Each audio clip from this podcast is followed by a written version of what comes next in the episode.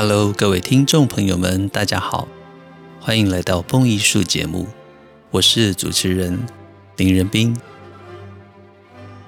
二零二四年的农历年过了，在此蹦艺术先跟大家拜个晚年，祝福大家龙腾虎跃，好康好运的龙中来。用耳朵阅读，以声音陪伴，是蹦艺术节目自开播以来的宗旨。功课我来做，音乐您来听，更是蹦艺术节目制作的坚持。感谢许多听众朋友们长期对于我们节目的支持，以及各式各样的心得回馈。台湾蹦艺术协会已经成立，我们的宗旨就是持续以多样化的形式推广古典音乐以及艺术。例如每个星期推出的 Podcast，以及每个星期实体还有线上的音乐讲座。如果你想加入蹦艺术的专属群组，都可以直接联系我，由我为您加入我们音乐讲座以及艺术之旅的专属群组。每个星期不错过蹦艺术最新的各项资讯与活动。我的 ID 是 JEN PIN 八八八，JEN PIN 八八八，P 是 Peter 的 P。如果您想支持台湾蹦艺术协会，有许多的方式。小额赞助，请点节目说明栏的赞助连结。想要长期或者年度赞助台湾蹦艺术协会，协助我们举办更多的活动，让蹦艺术团队拥有更稳定的经费，能够制播独家精致的音乐节目，都非常欢迎直接与我联系。让我们一起共创精彩的音乐节目。也让更多人爱上缤纷多彩的古典音乐世界。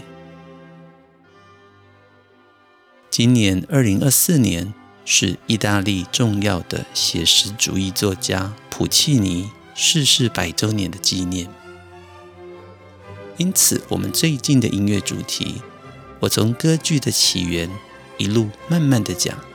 今天我们要聊古典时期的歌剧发展，还有。葛路克的歌剧改革，这一切的主题都是为了将音乐逐步的导引到写实主义歌剧大师普契尼的重要作品，还有好听的咏叹调。而今年从七月到八月份，普契尼生前居住的重要城市 Torre del Lago。将举办他们的第七十届普契尼歌剧音乐节，这也是普契尼逝世百周年最重要的全球化的活动。蹦艺术将推出普契尼逝世一百周年三大歌剧以及四大歌剧的发烧乐迷团，协同圆点旅行社的精致旅游规划，我们将来到普契尼的故乡参加歌剧音乐节。从托斯卡、波西米亚人、杜兰朵公主，还有今年是首演七十周年的蝴蝶夫人，我们一次意大利旅游，普契尼的精彩歌剧全部得到满足。详细情形，各位可以锁定蹦艺术的官网，在官网上您就能够找到这一趟旅行所有相关的细节。非常期待精彩的旅程有您的加入。现在，让我们进入今天的节目主题。十八世纪在欧洲被认为是启蒙运动时代 （Enlightenment），因为十七世纪开始，无论是自然科学的知识，以及各式各样的民风大开，世界观逐渐有了全新的改变，君主威权开始受到质疑。这个时候，人们被鼓励应该要拥有独立自主的想法。著名的“我思故我在 ”（Spons cujus sui） 更是让许多人思考了自身在这个世界上面究竟为何等等重要的议题。而启蒙时代最重要的哲学家之一康德，他所提倡的原则：人类脱离其咎由自取的未成年。根据这个定义，这更是一个划时代的改革运动，让人们的生活变得所有的事情都产生了可能。面对事物，理性批判的勇气，思想的自由，以及对于宗教的包容。应该要战胜教会的教条主义与专制主义、君主独霸的政权形式，这一切逐渐的在酝酿之中，而这一切逐渐的酝酿，让启蒙运动逐渐的引导欧洲的社会秩序以及传统权力架构逐渐的决裂。从法国大革命开始呢，在法国诞生了相当多具有革命理想还有思维的作品，在歌剧的部分，尤其有所谓的拯救歌剧或者警示歌剧，警醒这个世界的警示歌剧。这个时候，主角通常会受到冤屈或者被囚禁，最后呢，则会非常戏剧性的出现出乎意料的结局。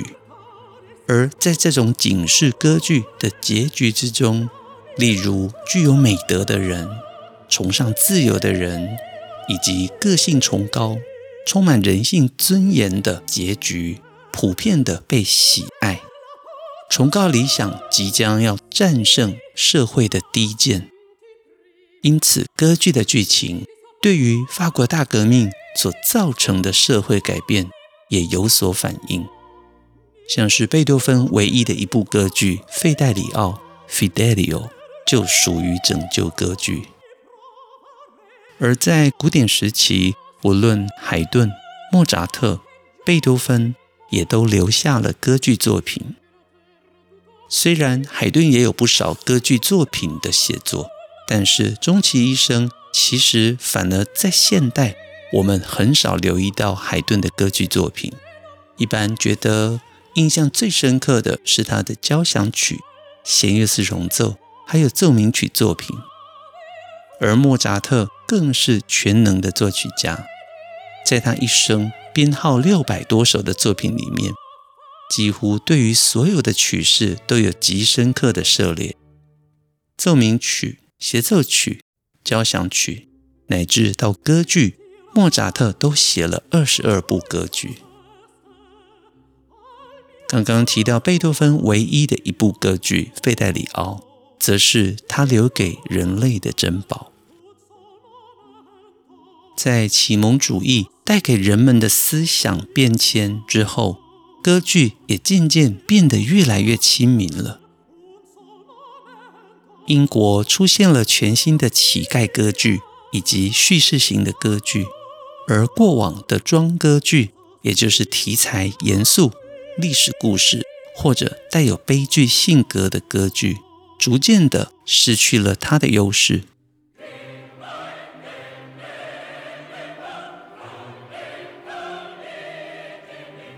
过去歌剧的演出场合经常的出现在皇宫、宫廷之中，但是因为公民的觉醒，逐渐的社会发展出来，对于这种文化活动、歌剧娱乐活动。不断新的需求，为了要满足这样子的需要，十八世纪各个城市逐渐也新建了许多重要的歌剧演出场所。这包括了那不勒斯的圣卡罗歌剧院、威尼斯的凤凰歌剧院、米兰的史卡拉歌剧院、伦敦的科芬园皇家歌剧院，还有柏林的国立歌剧院。以及位于慕尼黑的居维里耶剧院，而直到十八世纪的晚期，虽然意大利的庄歌剧跟法国的抒情悲剧一直都是独占鳌头，但是随着后来意大利跟法国的喜歌剧，还有德国的歌唱剧这一类轻松又愉快，能够伴随着观众一整晚欢笑的剧种出现，受到欢迎。过去的庄歌剧以及抒情悲剧渐渐的式微。意大利的喜歌剧，它的名字是 Opera Buffa，B-U-F-F-A，而这个名词来自于意大利文的 buffone Buffone，B-U-F-F-O-N-E，它的意思则是丑角，还有爱讲笑话的人。于是喜歌剧就跟过去的庄歌剧成为了完全对照的版本。喜歌剧的题材更为大众通俗、轻松愉快，更能够被容易的接受了。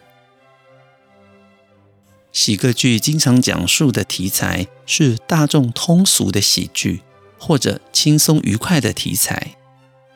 即使在歌剧之中，因为社会阶层经常有冲突，但最后经常一笑置之，或者有欢乐大结局。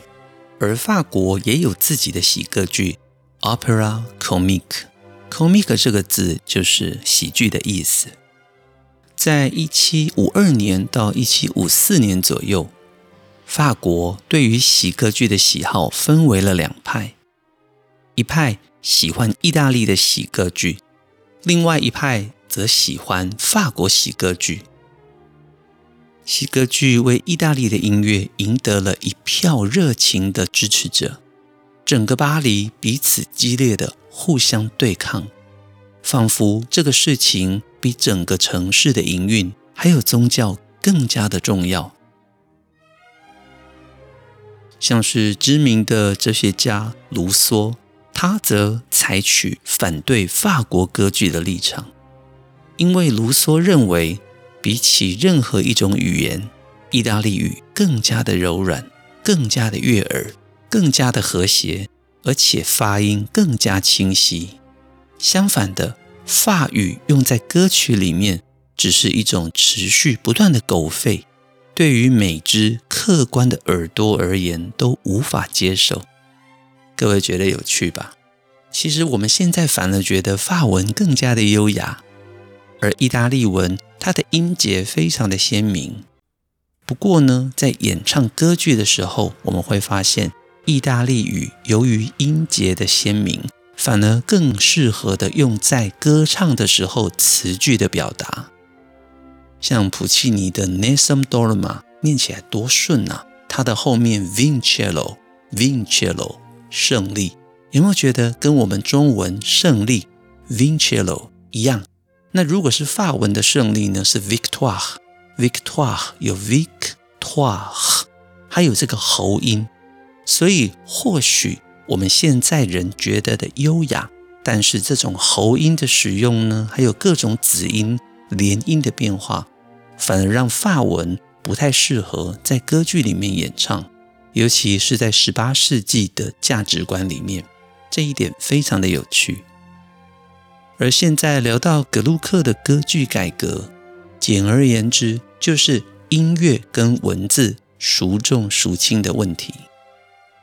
就在我们现在一片生平和乐的喜歌剧受到欢迎的时刻，歌剧也出现了若干问题。譬如说，阉人歌手 castrato，就是被阉割掉的高音男歌手，经常在演奏的过程中恣意的改谱。目的就是为了让自己超卓的技巧可以在歌剧演唱的时候博得更多的掌声。但是像这样子断然的篡改乐谱的方式，受到了许多严肃音乐家的质疑，不尊重乐谱。安内甘丢，没错吧？音乐家是否应该要忠于乐谱来演唱或者演奏？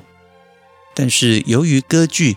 表演事业的兴起，很多音乐家为了要求自己的人气表现，他们擅自的更改乐谱，在当时已经成为了剧院里面常常存在的现象。在格鲁克之前的学者 Lancesco Argalotti，在他的文章《论歌剧》之中提到，歌剧必须要被导回它的基本原则，尤其必须要返回自然。朴实，所以以他的价值观来说，歌剧应该是先音乐后歌词。而 Argalotti 也批评到，当时许多的歌者为了要强调自己高超的技巧，例如刚刚我们所聊到的阉人歌手，其实他的高音可以达到次女高音的音域，使用了过多的花腔，而不是为了感情的表达，纯粹就是为了炫技，这不可取。而葛鲁克则认为音乐要为文字服务，简单来说就是无论歌剧之中要表达感情。表达内心所有的事情到剧情，都应该要合理，以戏剧、以文字来发展歌剧的过程，还有清晰的架构。格鲁克也依据歌词做出了简单的分段原则。这些重要的改革，都让葛路克的歌剧改革成为了音乐史上非常著名的一项存在。我简单的再次整理葛路克歌剧改革的几个特色。首先，音乐是用来配合歌词的，也就是以歌词为主，音乐为辅。这一点很有趣。莫扎特说，歌词是音乐乖顺的女儿，所以在莫扎特的心中呢，音乐是至上的，歌词反而次要。但是葛路克思考的相反。歌词为主，也就是文字优先，音乐其次。那葛路克的歌剧改革第二个特色是，他删除了反使用叹调 da capo aria，这样子一来就可以免除刚刚我们所提到的歌手的随意即兴、花腔的乱唱。第三点，葛路克减少了独唱的部分，他增加了管弦乐以及合唱。就若干程度而言，减少独唱的部分，也是要避免当时歌手随意的乱唱以及花腔的炫技。葛路克更将序曲纳入歌剧，成为歌剧重要的一部分。尤其在每一部歌剧开始之前，序曲暗示了剧情发展。这就是我们现在常常所认知的歌剧序曲真正的意义。这是葛路克非常大的贡献。今天跟大家分享了在古典时期许多重要的歌剧变迁以及比较。刚刚也聊到了葛路克的歌剧改革。现在我们来听葛路克重要的歌剧《奥菲欧与尤利蒂斯》（Orfeo ed Euridice）。这是传统的希腊神话悲剧。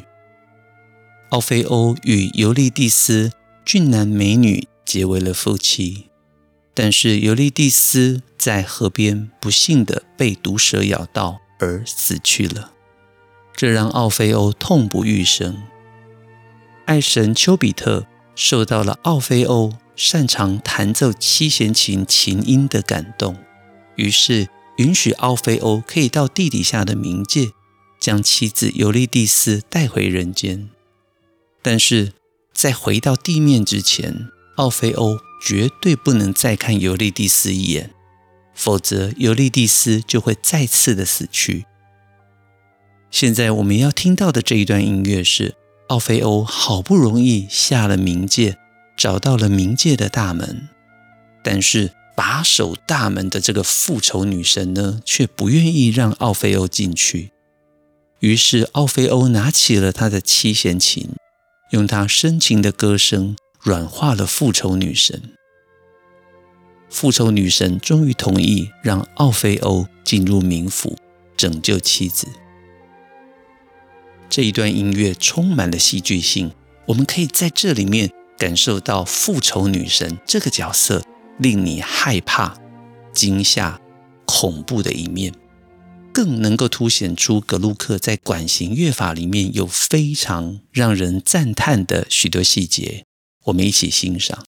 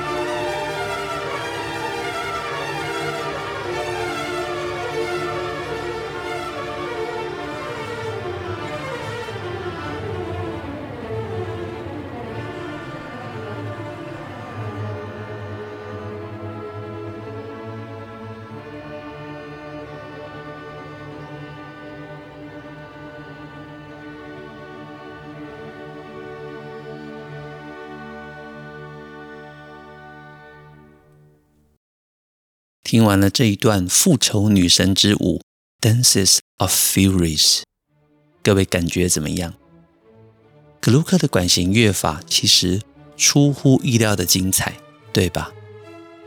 这一段描写复仇女神之舞，她把守着冥界大关，那可能对于奥菲欧的阵阵呵斥以及不怒则威的形象，都借由音乐深深地砍入了我们的心中。很快的，在听完复仇女神之舞之后，今天的节目进入尾声。蹦艺术精彩的音乐内容，经得起时间的考验，更值得您一听再听，反复回味。蹦艺术期待更多爱乐朋友们以各种形式的支持以及赞助。让我们一起开卷古典音乐，也让您的世界充满乐趣与音乐的芬芳。我是主持人林仁斌，这里是蹦艺术，我们下周见喽，拜拜。